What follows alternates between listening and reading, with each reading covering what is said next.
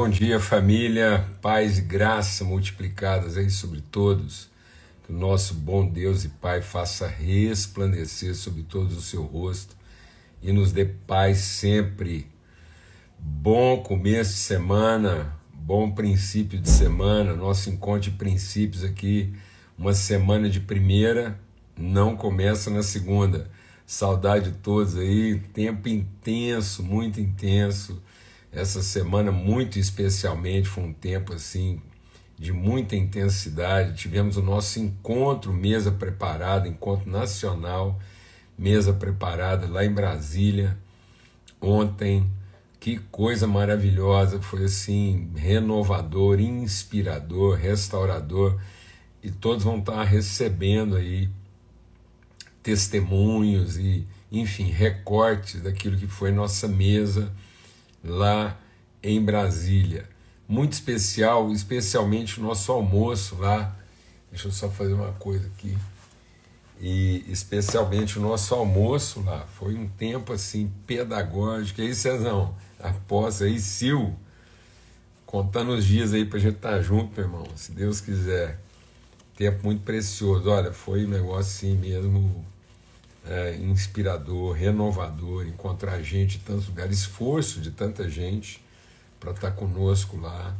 E é isso aí, não foi, César? O almoço foi realmente assim, eu, a mesa, a mesa literal mesmo no almoço lá foi muito especial, muito pedagógica. E, e aí estamos aqui para mais esse encontro, considerar mais um princípio quando a gente está falando aqui dos princípios, é bom sempre lembrar, não custa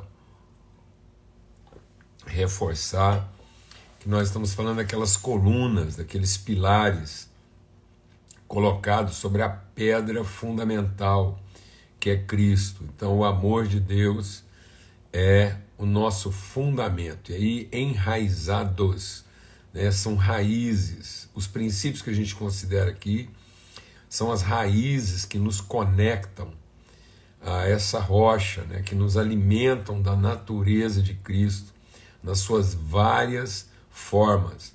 Almirzão, seguimos aqui em oração, meu irmão, pela sua casa, Brunão, testemunho fortíssimo, muito bom te encontrar lá, ainda que foi assim meio corrido.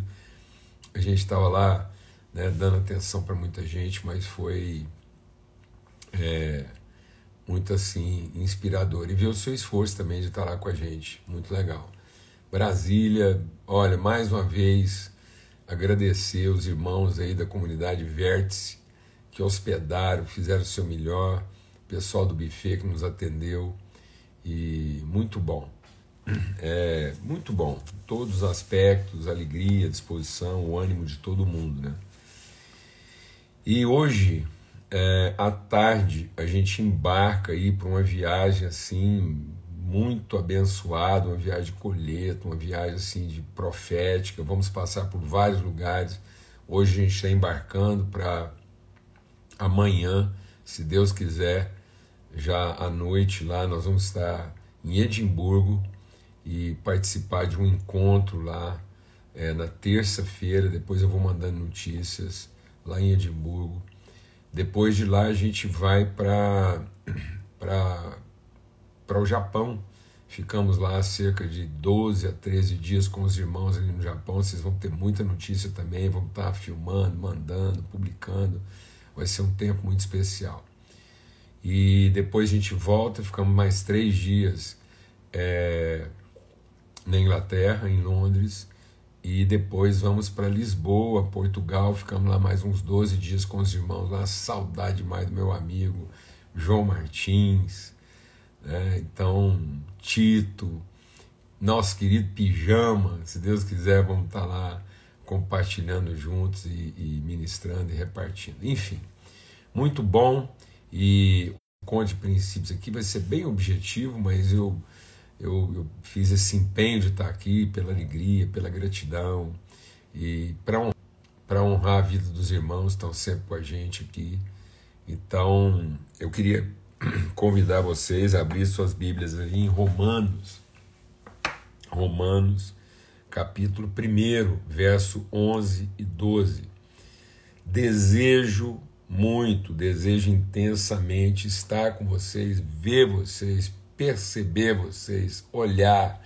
Então, esse desejo do olhar, esse desejo do encontro, esse desejo da comunhão da mesa. O que que, o que, que motivava? E Paulo apresenta os seus motivos, né? o, que, que, o que, que move, o que, que impulsiona, o que, que induz, o que, que conduz Paulo a esse movimento do encontro, do olhar, da percepção, do conhecimento.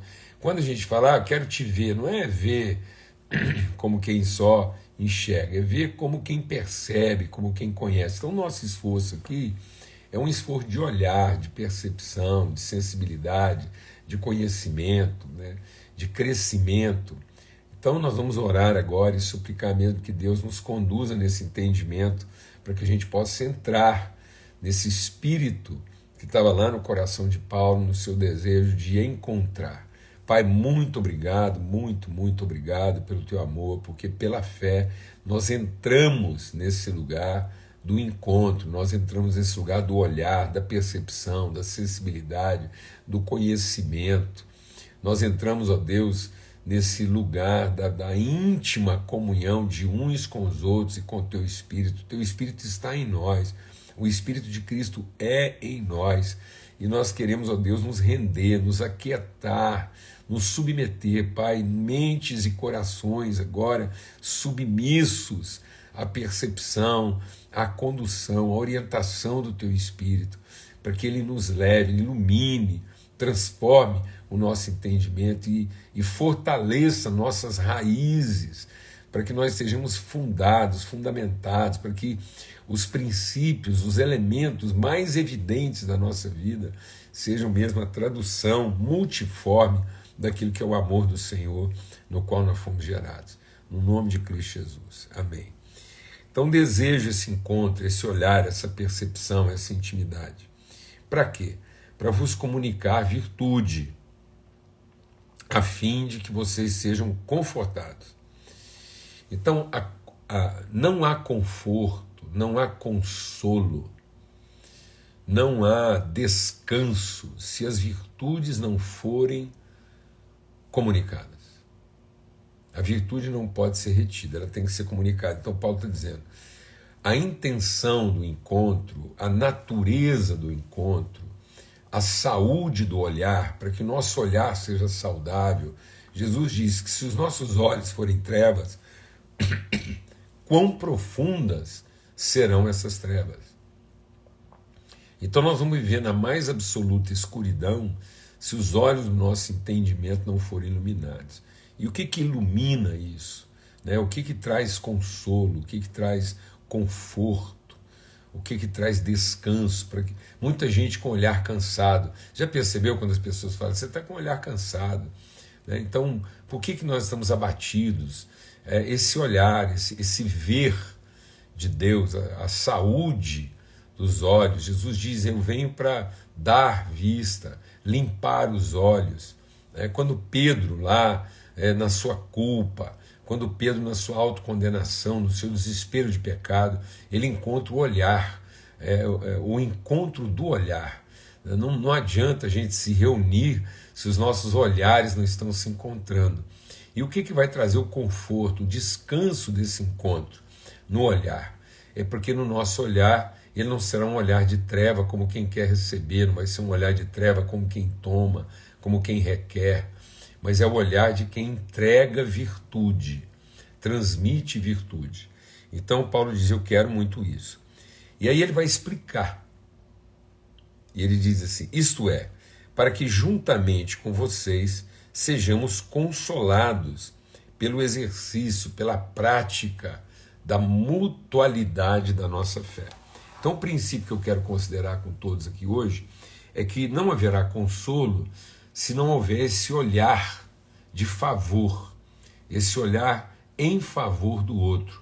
O olhar só é virtuoso na medida em que ele percebe o outro na sua dor, na sua angústia e entrega ao outro virtude. Então, esse encontro de olhares, onde a virtude depositada em nós é entregue, ele traz conforto, consolo, descanso. Agora, o que, que vai trazer força? O que, que vai trazer fortalecimento, ânimo? é o exercício da mutualidade da nossa fé. Então hoje eu quero considerar com vocês o princípio da mutualidade. E o que quer dizer isso? Quer dizer que só é fé se ela for exercida em favor de um outro quem. A fé não é para o exercício, para a conquista de algum que. Então a fé, quem, deixa Deus ministrar o nosso coração aqui, quem evocou a fé para o direito, para a conquista de um que, foi Satanás. Então Satanás tenta desviar o propósito da nossa fé, o diabo tenta tirar virtude, eliminar a virtude da nossa fé, quando ele ele nos seduz com a ideia de que a nossa fé é para obtenção de um quê? Foi isso que aconteceu lá no jardim. Né? O, o, o homem foi abençoado por Deus com todas as virtudes para que essa bênção de Deus, essa dádiva de Deus, essa entrega de Deus inspirasse a nossa fé em favor de um quem. Então nós seríamos aqueles que frutificam, aqueles que oferecem, aqueles que entregam em favor de alguém. E o diabo disse: não, usem a sua fé em favor de um quem. Ah, desculpa, o diabo diz: usem a sua fé em favor de um que, onde você é o quem. Então, muitas vezes nós estamos achando que a fé é para que o nosso quem tome todos os ques que nos interessam. Então, essa fé é nula, essa fé é infrutífera essa fé é míope. Então, a fé não, o dom da fé não é em favor dos nossos quês. A fé só é verdadeiramente fé e só representa força, só representa ânimo, só representa é, é, encorajamento, disposição, se ela é em favor de um outro quem, que não sou eu mesmo. Então, tudo que a gente faz, tudo que a gente realiza, só será virtuoso, só haverá virtude naquilo que a gente realiza se for em favor de um outro quem. Então, tudo aquilo que eu faço em favor do meu próprio quem, na obtenção de todos os meus ques, isso amaldiçoa, isso amargura, isso obscurece, isso entenebrece, isso coloca nuvens de escuridão sobre os nossos olhos.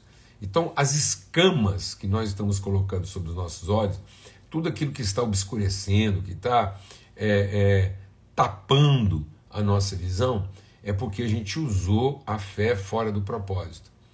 A gente usou a fé não para a transmissão da virtude, mas para satisfação do desejo ou para contemplação do interesse.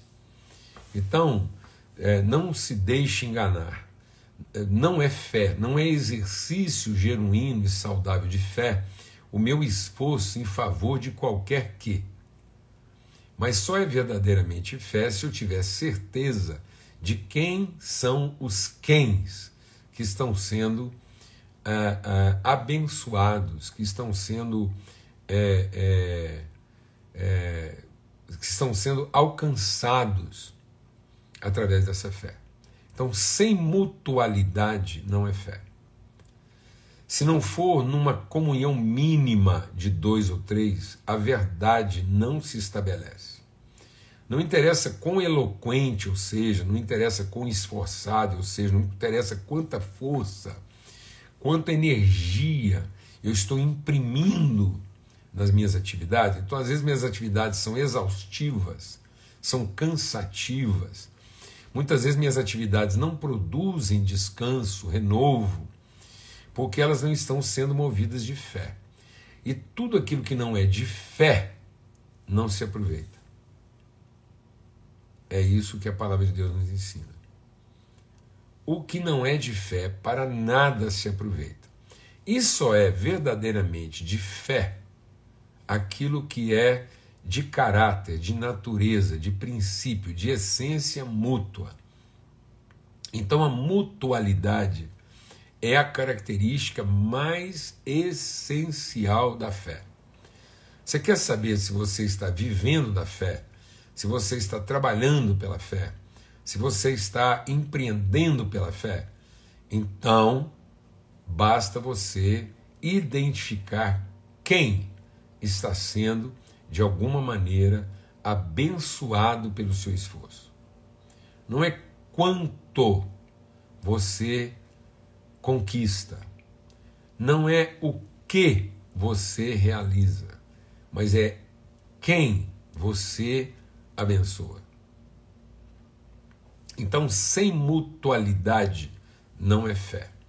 E sem uma natureza de mutualidade, sem o caráter da, da mutualidade, não haverá descanso, não haverá conforto e seguramente, não havendo descanso nem conforto, não haverá força. Então por isso que, por que, que os nossos braços esgotam? Por que, que nossos joelhos tropeçam? Por que, que nossos pés vacilam? O que, que faz com que nossa, nosso pé vacile? O nosso joelho é, tropece ou, ou se encurve? O que, que faz com que as nossas mãos se cansem? É porque não é de fé. E tudo que não é de fé, sem fé, é impossível. Então, sem fé, não é difícil. Sem fé não é trabalhoso. Sem fé é impossível. Então, quando a palavra de Deus está dizendo que sem fé nada se aproveita, é porque a ausência da fé impõe uma impossibilidade de bem-aventurança, de êxito. Então você pode conquistar, você pode realizar, você pode empreender. Mas nenhuma das suas realizações, das suas conquistas, dos seus empreendimentos vão alcançar bem-aventurança. Nenhum empreendimento será bem-aventurado, nenhuma conquista será bem-aventurada, nenhuma realização, por mais, por mais é, grandiosa, por maior que seja, a sua realização, o seu empreendimento, maior que seja a sua conquista, isso não trará descanso, isso não trará conforto, isso não vai produzir paz, isso não vai produzir a manifestação do reino de Deus, se não for movido de uma natureza, de uma condição de mutualidade. Então, sem mutualidade, nossos esforços são em vão. Sem mutualidade, o nosso empreendimento é vazio, é fracassado, porque ele não comunica virtude. E ao não comunicar virtude, o nosso olhar se abate. Então, muitas pessoas estão abatidas, não é porque estão fazendo a coisa errada. Muitas pessoas estão cansadas, fragilizadas, porque não é fizeram a escolha errada simplesmente porque não estão fazendo nada disso em favor de um quem, senão em favor de si própria, si próprias. Então, tudo aquilo que eu faço em favor de mim mesmo, tudo aquilo que a gente realiza para o nosso próprio bem, para a nossa própria satisfação, é fracassada. Não alcança o seu propósito.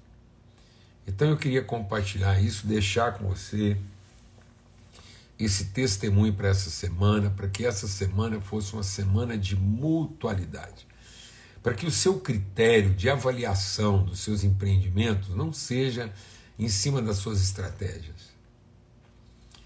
Que você não, não, não pense que às vezes a coisa não está acontecendo, você não encontra dentro de você aquela plenitude, não é porque você está usando a metodologia errada, a estratégia. Você pode ir lá e, e, fazer o que você quiser, mudar a sua estratégia, mudar a sua metodologia, mudar todas as suas estruturas. Isso continuará sendo fracasso se isso não tiver um quem como propósito.